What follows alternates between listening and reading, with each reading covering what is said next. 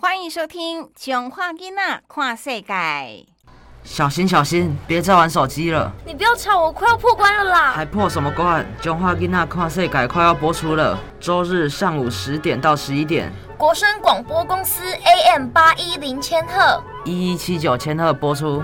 叶梅、以哲、立新共同主持，欢迎收听。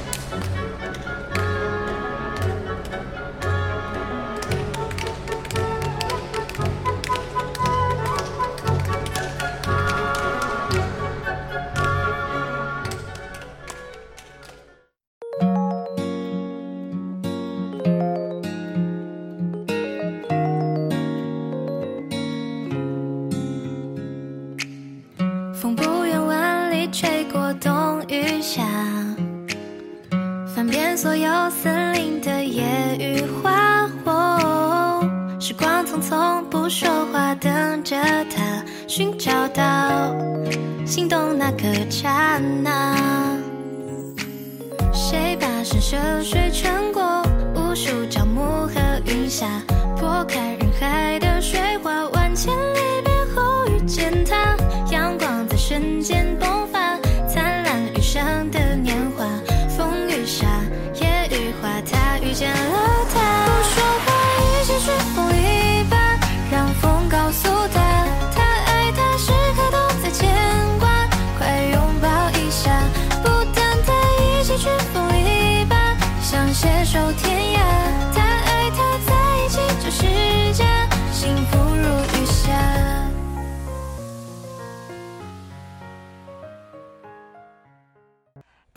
大家好，欢迎收听《囧花囡仔看世界》。随着时代进步，霸凌不再是一个听起来可怕、令人心生畏惧的名词。除了媒体跟相关的教育单位不停宣导反霸凌的观念之外，家长也开始会关心孩子在学校的学习情形。即便如此，为何霸凌事件还是层出不穷呢？很多人都认为霸凌是加害者跟被害者之间的事，可是大家是不是有想过，旁观者所扮演的角色，可能也是阻止或是让霸凌事件更恶化的重要原因？今天九花囡仔跨世界，首先进行儿少聊新闻的单元，主持人立新宇哲继续带领大家来聊霸凌事件发生当下，你怎么想？欢迎收听今天的九花囡仔跨世界儿少聊新闻，儿少聊新闻。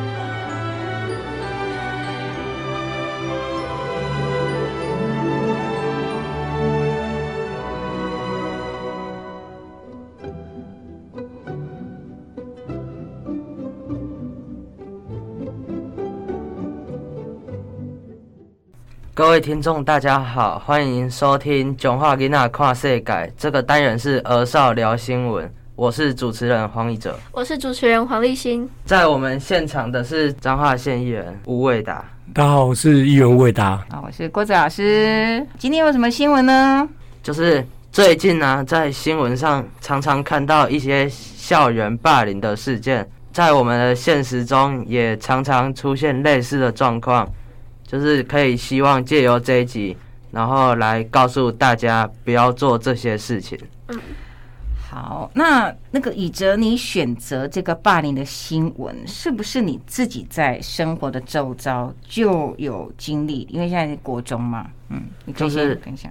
在我们班呐、就常常出现一些霸凌的事件，就比如某个同学先在网络上以言语谩骂另外一位同学，然后另外一位同学看到当然会不开心嘛，就想要找一种方式去报复，然后在我们班出现的状况是，他就是走路经常故意去撞倒他人，然后把饼干屑塞进他人的口袋，把它捏碎，然后让他的口袋就是充满异物，然后又有黏黏的那种情况。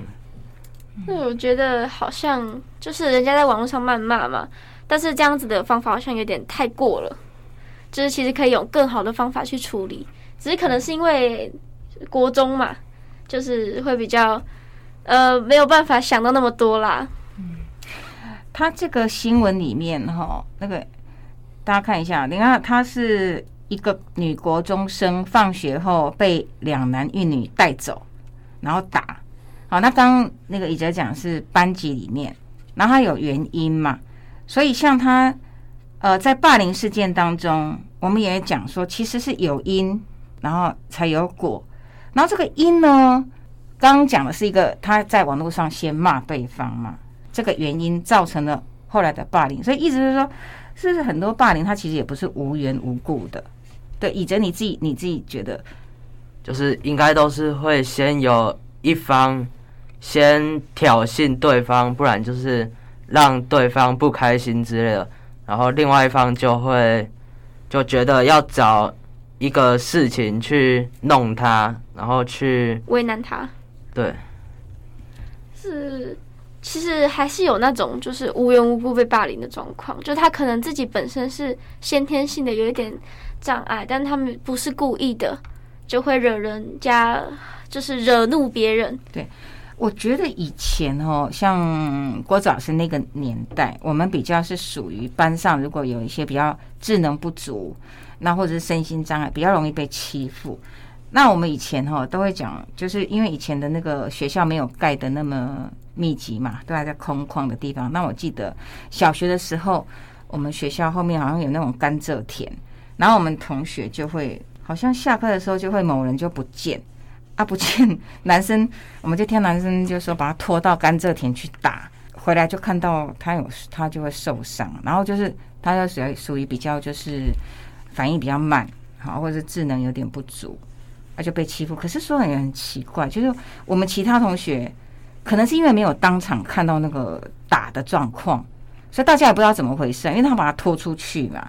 可是从此以后就是会有那种，就是只要好像有人要打架，就拖到那个甘蔗田去。但他通常不会公然的让我们看到，就霸凌事件发生，他不会公然的让大家都看到。像像你是怎么知道那个同学在那边弄饼干的？就是呃，把饼干塞进别人裤子的那个同学，他下课之后跑来跟我们炫耀说。他刚刚拿了我们在吃的饼干，然后把它塞进去别的同学的口袋，然后又把它捏碎了。对，你看哦，所以这是就是这个时代跟我们以前年代的不同。你看，他这个是新北市这一件，他是施暴者还拍影片。把它抛到网络，而且他还写下说：“水不聊不知深浅，人不拼不知输赢。”两女不仅又踹又打，赏巴掌，用力掐被害者的颈部，还逼对方下跪，并抽打腿部，手段相当凶残。整个过程女学生都无法反抗。比如说，刚刚我们分享的，就是以前是可能欺负身上有那个残缺或弱智啊，智能不足、反应慢，或是看起来脏脏的那个同学。然后以前会不敢在大家面前，但现在他会拍影片，所以这是一个很大的差别哦。其实，其实对于霸凌，这这不会只是现在才发生的事情，从以前对到现在，从我们小时候，我相信，甚至回到一百年前、两百年前，对人就是人。你看，看一些动物的的介绍影片，动物小时候会会互相斗来斗去，甚至撞来撞去，那这是动物在训练本能的一个状况。那回到人，那我们既然变成所谓的有有智慧的人类，那我们开始学习怎样用理性的方式去看这件事情。那从议员的角度来分享啊，嗯，我们接了很多陈情案，霸凌不只是在学校里面会出现，在邻居、在家族之间都常常看到这样的案例。那我的习惯是先回去看原因，就刚才也在讲，哎，最一开始可能只是一个网络上的口角。口网络上的口角演变到最后这个实体的冲突。可其实我们可以再往回看一点，我觉得这人每个人跟每个人之间，你你光想一件事情，你会不会跟家人吵架？他绝对会跟，我不相信有哪个家庭没有哪一个小孩子没有跟大人吵架过的。那连这一最长时间相处的家人，彼此都会有误会，都会有冲突了，更何况是陌生人，尤其来自不同家庭，他不同成长背景。所以今天好比说很简单，哎，我我讲了一句话。对我而言，在我家庭里面，那这可能就是一个习惯用语或什么。可是到对方的耳耳里面，会觉得说：“你怎么这样子在骂我？”然后就由这样子在演变演变。然后到每一个家庭习惯，有人家庭可能就是会动手动脚的，哎，都可是到了对方的角度，到另外一个家庭，哎，这是一件非常不可思议的事情。所以就有有价值观的不同。然后造成这个认知上的差异，然后最后有这种复仇的心态，就越越演越烈，最后回到霸凌的。然后我我会觉得，老师处理这个事情才是最困难的一个角色。像我在家里，哎，要面对小孩子。小朋友之间的争吵，到底谁打弟弟？对，是啊，然后哥好哥哥打弟弟，然后弟弟说哥哥先打他，啊，到底谁对谁错？你家里又不可能有监视器，怎么可能看到 看到还原完整的一个现况啊？每个人都会站在自己的角度，而且人的记忆是会偏向自己的，永远都会认为对方先动到我的，所以怎么去处理这个事情，反倒是老师这一边是一个比较困难的部分。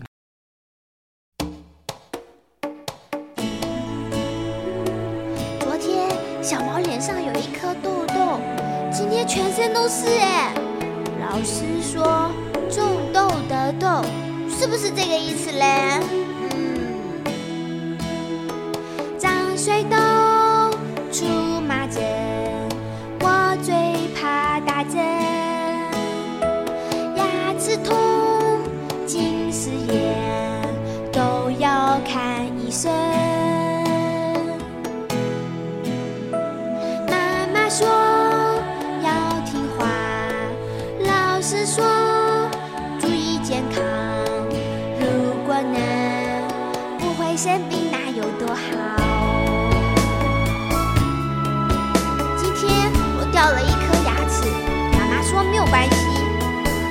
再长出来的。可是阿妈也掉了很多牙齿啊，怎么都没有再长出来呢？我也不知道哎，好奇怪哦。那你们老师怎么处理？我们老师就。先去跟身教报备这件事情之后，然后再请身教联络双方家长来做调解的动作。好像很多学校公式化的处理都是这样的方式。这是这是标准的处理方式，就是要先通报比自己，就是通报自己的上级，然后上级就会继续公往上通报到教育部。这种事情是不是通常就会一方转学，或者是说就是真的不可收拾了？两个人还有办法在同一班吗？就可能。没有什么交集而已吧。嗯，但是他会停止吗？他会停停止他的霸凌动作吗？那就要看当时第一次被举报之后的处罚有多严重，看有没有烙印在他心中。对，说明这个处罚反而又制造彼此之间的仇恨。我觉得可能会两个人就互相还是会有一些小团体出现，就是哦，我是偏向哪一个人的，那我就不可以跟另外一个人好。因为好像学生都很容易发生这种事。你看哦，在他这个新闻里面哦，霸凌的人呢，他认为说对方都不改，就是他因为有一件事情，所以他们才去找他哦报仇这样子。可能是对方哪里先得罪他，但是呢，他对方他说他会好好处理，可是后来据说霸凌的人认为。他还是骗他们呐，所以他们只是想给他一个教训。你看到，所以霸凌者他都有理由的哦。他说他只是想给他一个教训，只是这个教训在这个新闻里面，他是用打人的方式。那你的呃，就是发以哲的例子是饼干屑啊，故意把他绊倒，这个东西就是心灵的伤跟身体的伤的差别。但对父母来讲，有时候他只可以看到小孩子身体的伤，但他没有办法知道说那个伤其实已经在那个受霸凌的人身上烙印了。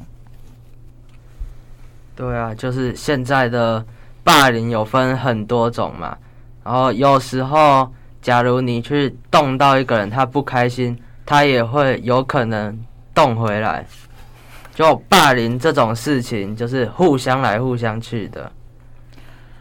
就是没有完结的那一天啦，大家就一直互相，就是没有说开来的话，大家就是会一直在这个循环里面，就是哦，我霸凌你啊，下一次就换你霸凌我这样，然后我们就互相，其实就是最难过的还是家长吧，就是毕竟自己的小孩，然后再这样在外面被人家这样打，或者是被人家这样骂啊。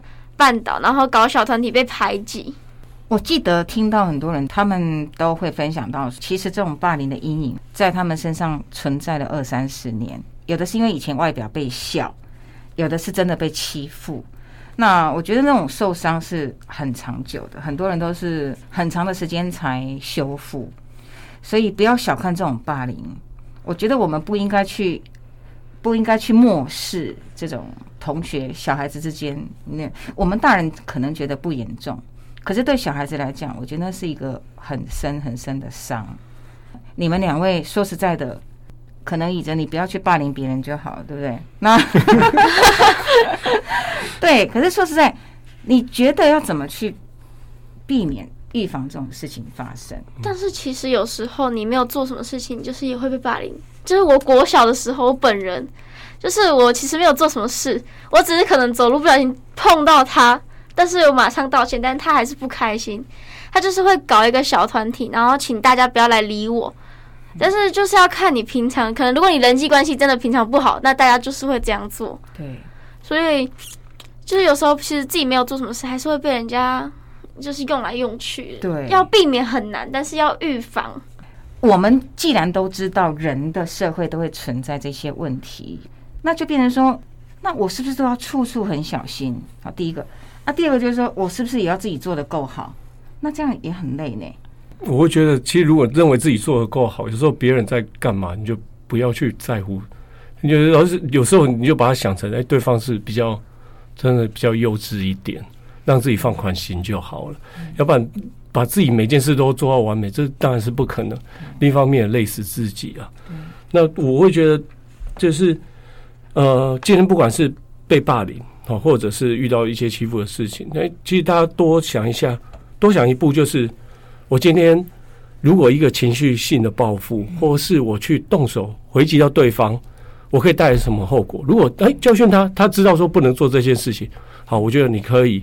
我姑且你可以试看看，说哦好，那我要怎样让他知道对我？好比说，哎，他他打我了，我警告他说，哎，这样让我很不舒服，要么我就直接去跟老师讲，用那种这种方式，那就是以阻止对方为目的，他也让他知道，哎，会会有会有，这是一个不当让我不舒服的行为。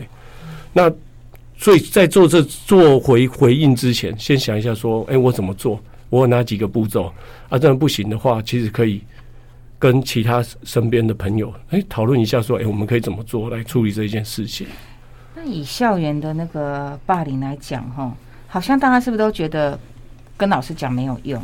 不然像刚刚议员讲的，觉得网络上骂他的那个同学就是那个霸凌者，他直接去跟老师讲啊，这样新北市这个学校也是一样啊，他们为什么都不跟老师讲？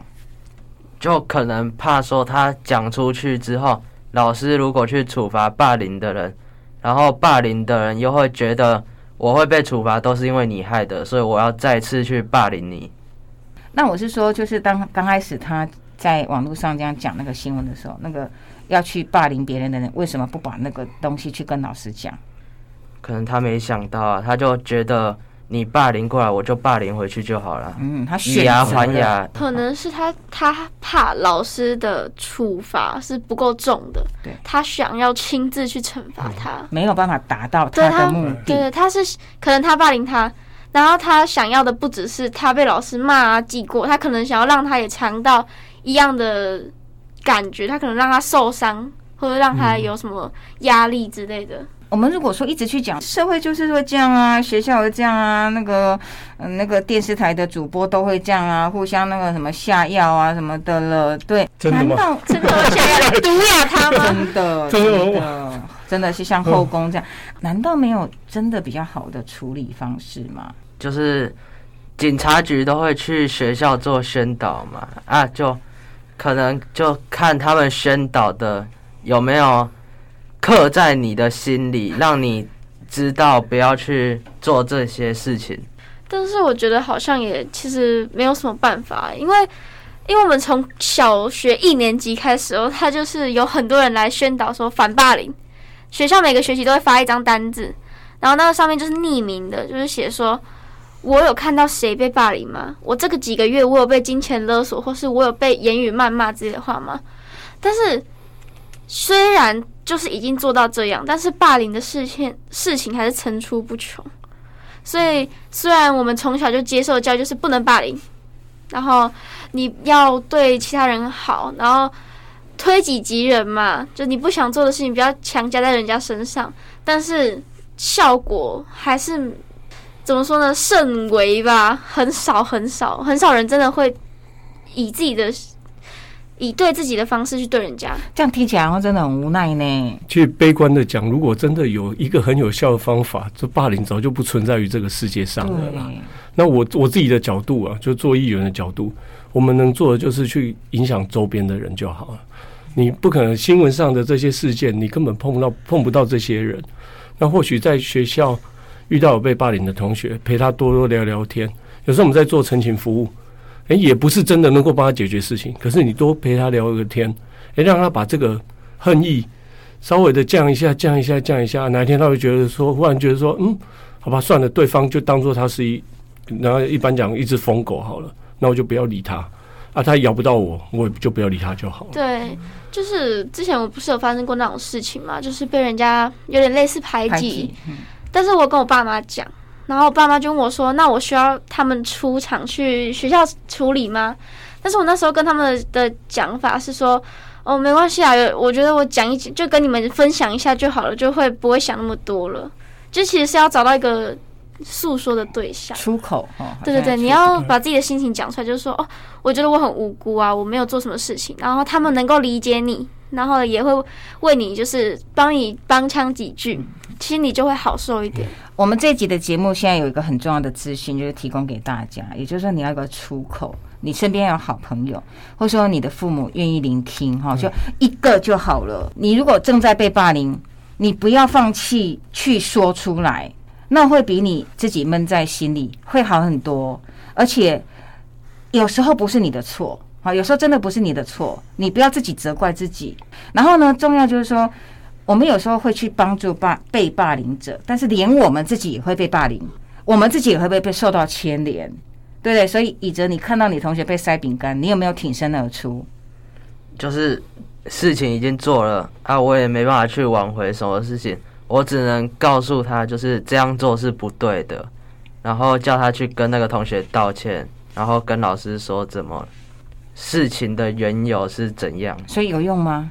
没用啊，到最后还是双方家长来调解啊。所以你是算有挺身而出的，是吗？有私底下有跟他讲就对了。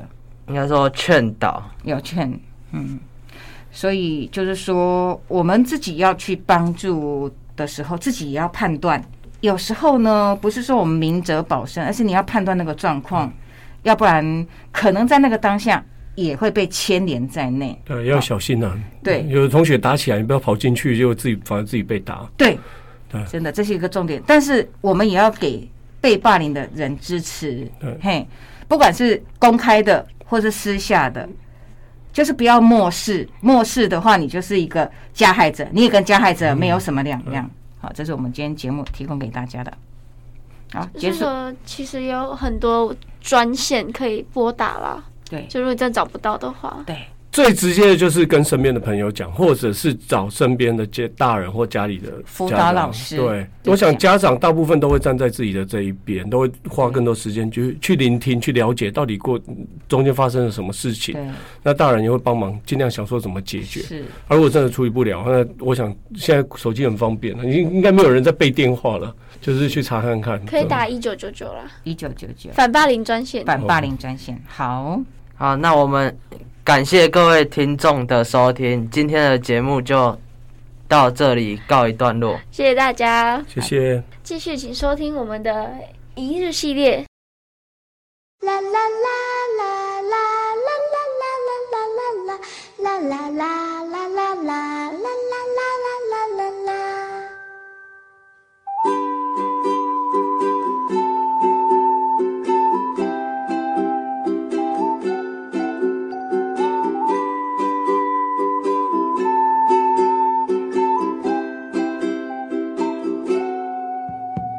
光灿烂，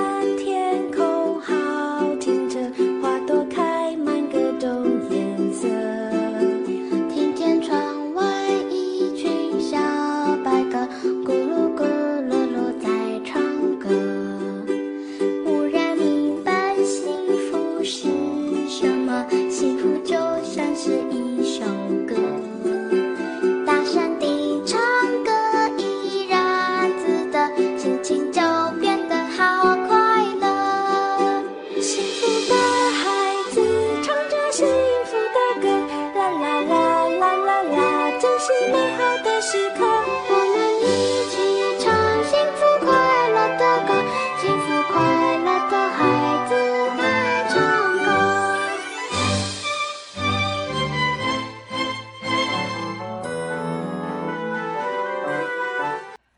广播公司八一零千赫、一七九千赫台址在彰化市八卦山上，进行每周日上午十点到十一点。中华囡仔跨世界，大家喜欢烘焙跟料理吗？烘焙、窑烤面包或美味料理刚出炉的时候，都会引人食指大动。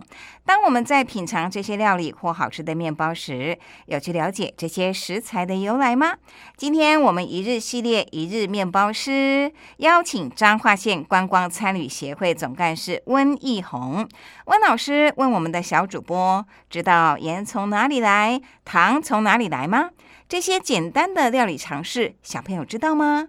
温老师说：“料理就是生活，为什么呢？”现在就让我们跟着小主播应之、应云、应言一起来了解哦。欢迎欢迎收听今天的一日系列，进行一日窑烤面包师，让我们一起来进入窑烤面包师温义宏老师料理的世界。熊化囡仔跨世界一日系列。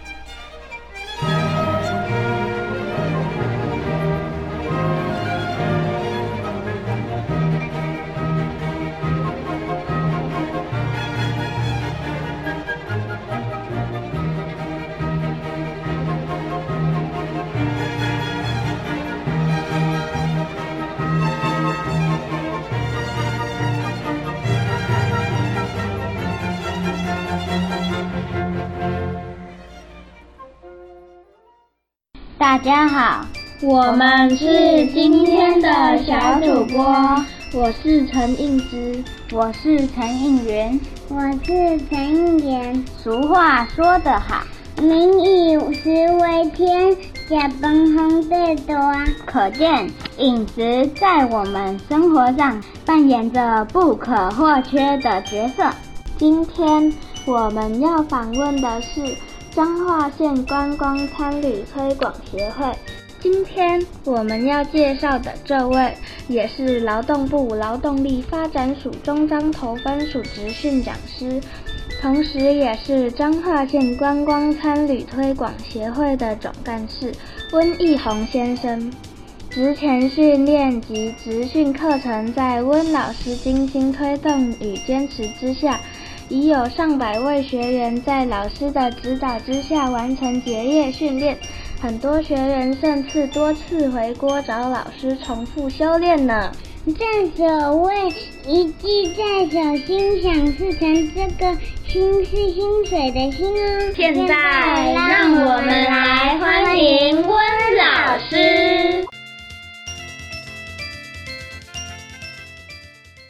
听众朋友，今天呢，我们九化囡仔跨世改到彰化县的观光参旅推广协会，这是我们今天要访问的温义宏老师。那他也是我们观光参旅协会的总干事啊，他工作的地方，他平常在这边教学。那我们也是第一次来这里。那接下来就要把时间交给你们喽。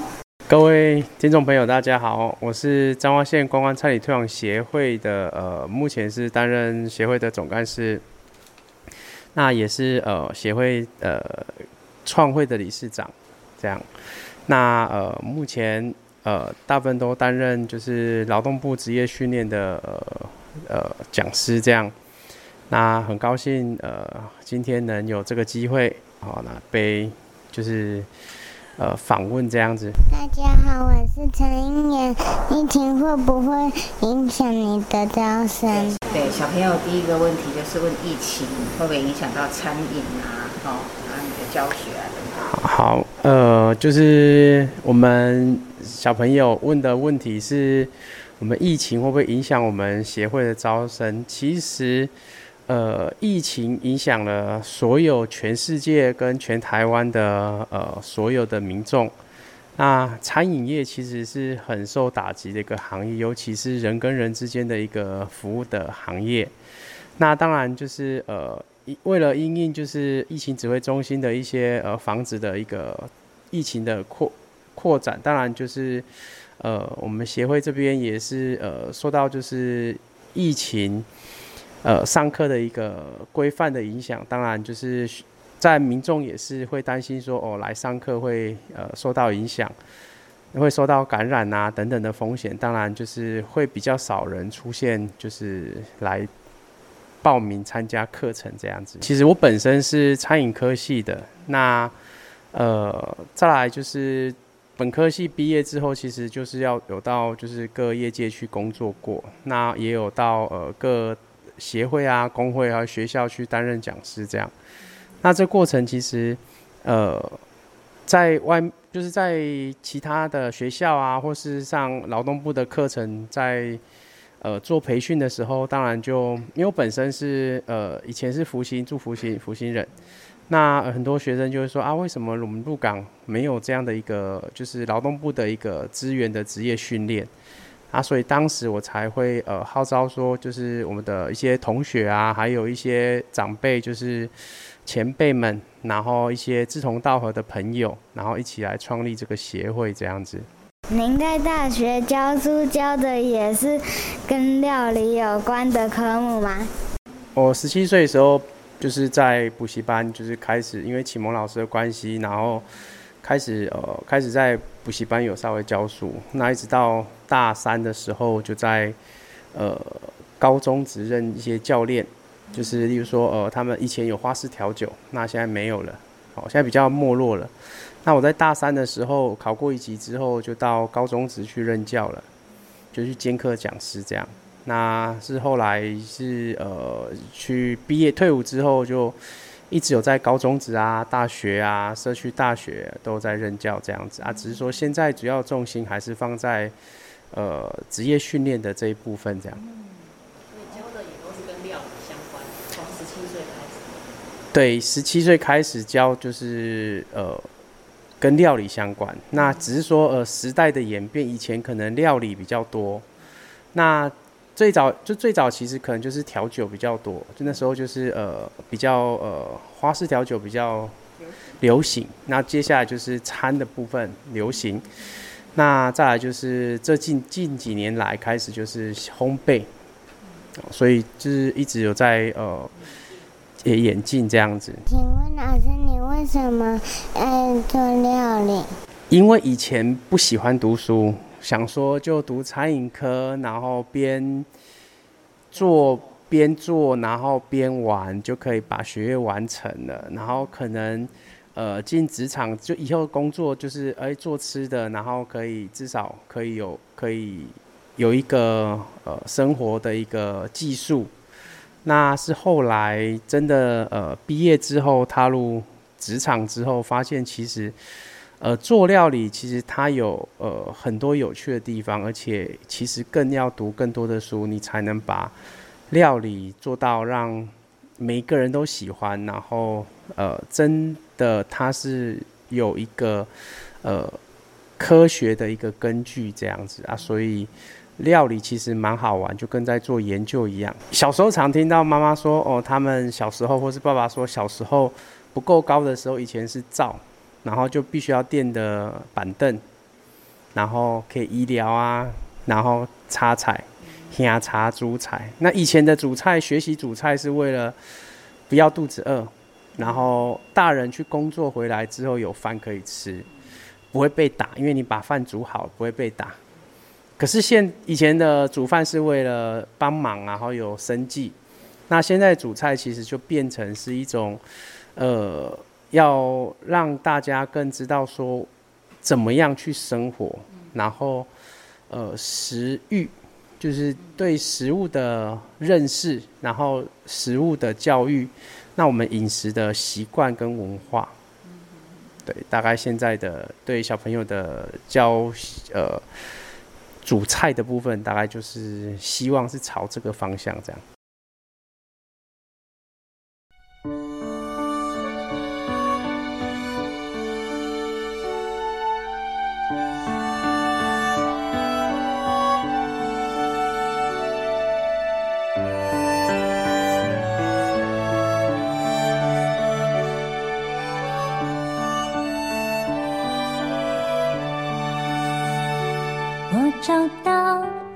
星星在这里，在你圆着滚的小肚皮，找一找不着急，不挖肚脐，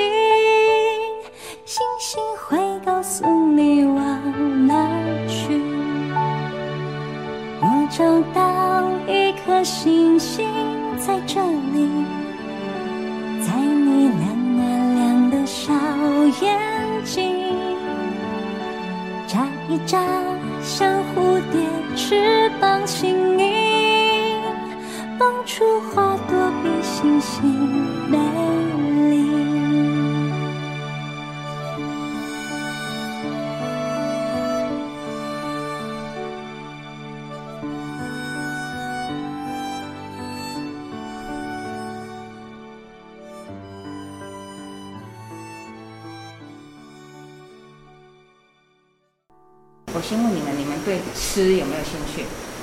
有的举手。你最喜欢吃什么？你先讲。来，麦克风在哪里？好，那你呢？念，你最喜欢吃什么？草莓、草莓。你呢？抹茶。抹茶。好。那这个当中，你们买、你们吃的东西大概都是买的，对不对？啊，你知道它里面它怎么做的吗？有没有去想过它怎么做？好，那你们有没有觉得很很好奇说？哎，料理的老师他为什么什么都会？来，有没有想问这个问题？刚刚说巧克力可能是甜点类嘛，饼干、面包，我们等一下学做面包，对不对？请问您最会最拿手哪一种料理？对，那你会几种？会会什么料理？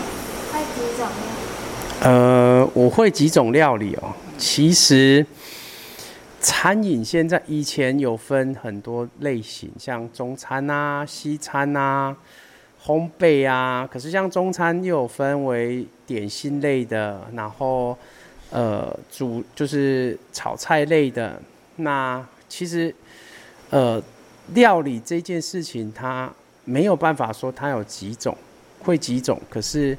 呃，追根究底，不管是什么料理，它都是对食物必须要去了解，才能演变出来很多种料理。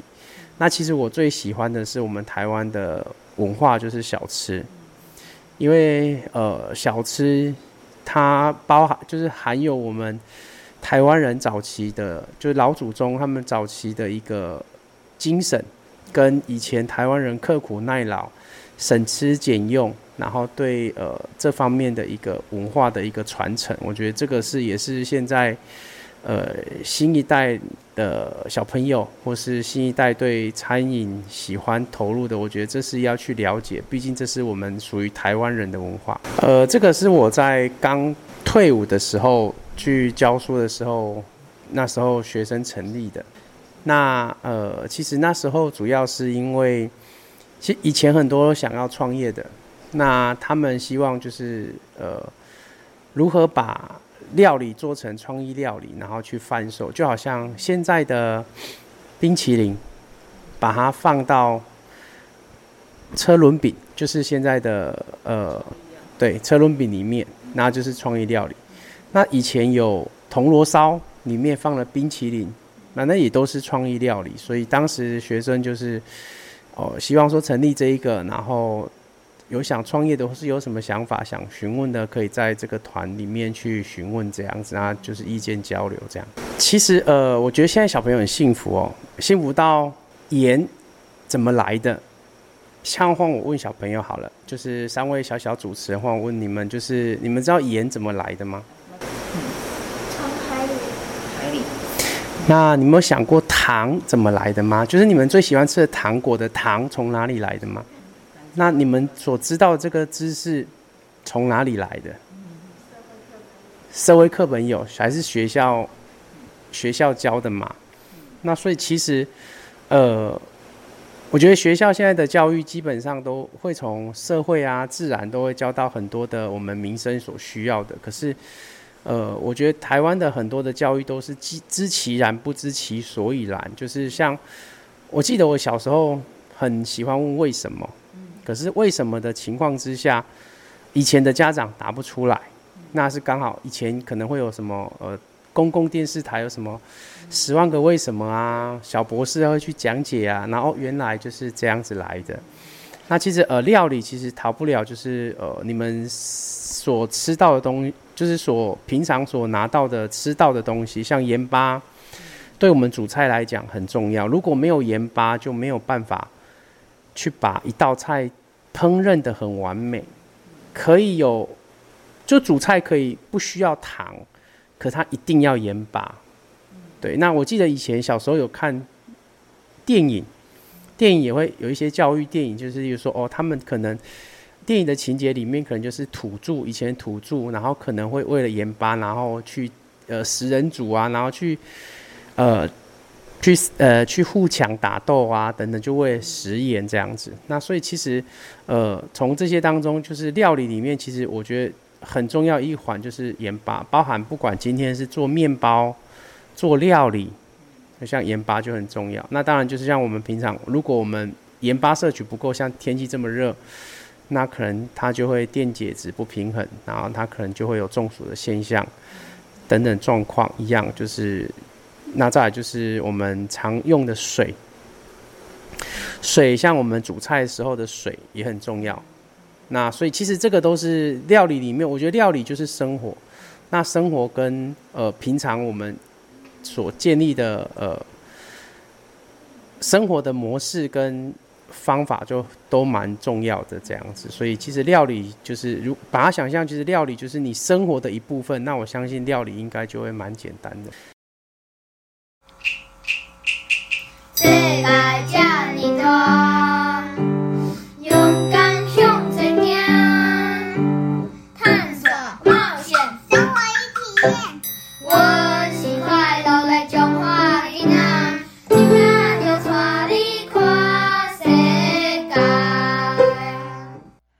国声广播公司八一零千赫一七九千赫台址在彰化市八卦山上，进行每周日上午十点到十一点。卷花吉娜跨世界。今天在第一个儿少聊新闻的单元，我们谈到了霸凌这个事件，也听到了以哲立新还有议员吴伟达的看法。当然，分享的这些看法也是提供给收音机旁以家长啊，也是学生的这个心态啊，这个角度呢。来分享一些对于霸凌事件的看法。在一日系列这个单元呢，小主播应之、应云、应言采访了彰化县观光参旅协会总干事温义宏老师。温老师也跟我们分享了许多他学习料理、接触料理的过程以及经验。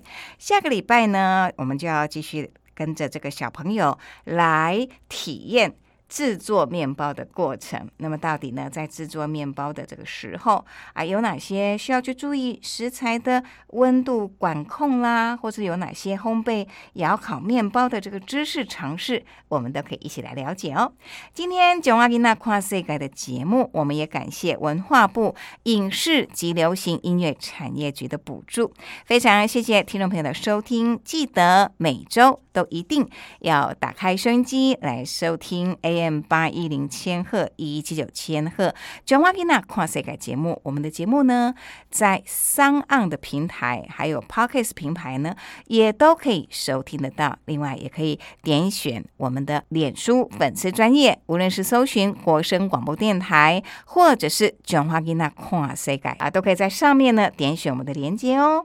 节目就在这里告一个段落，非常谢谢听众朋友的收听，祝福大家有美好愉快的假日早晨。稍待一会儿，别忘了收听王平主持的《小小同心圆》。讲话丽娜跨赛改，我们下周日同一时间空中再会。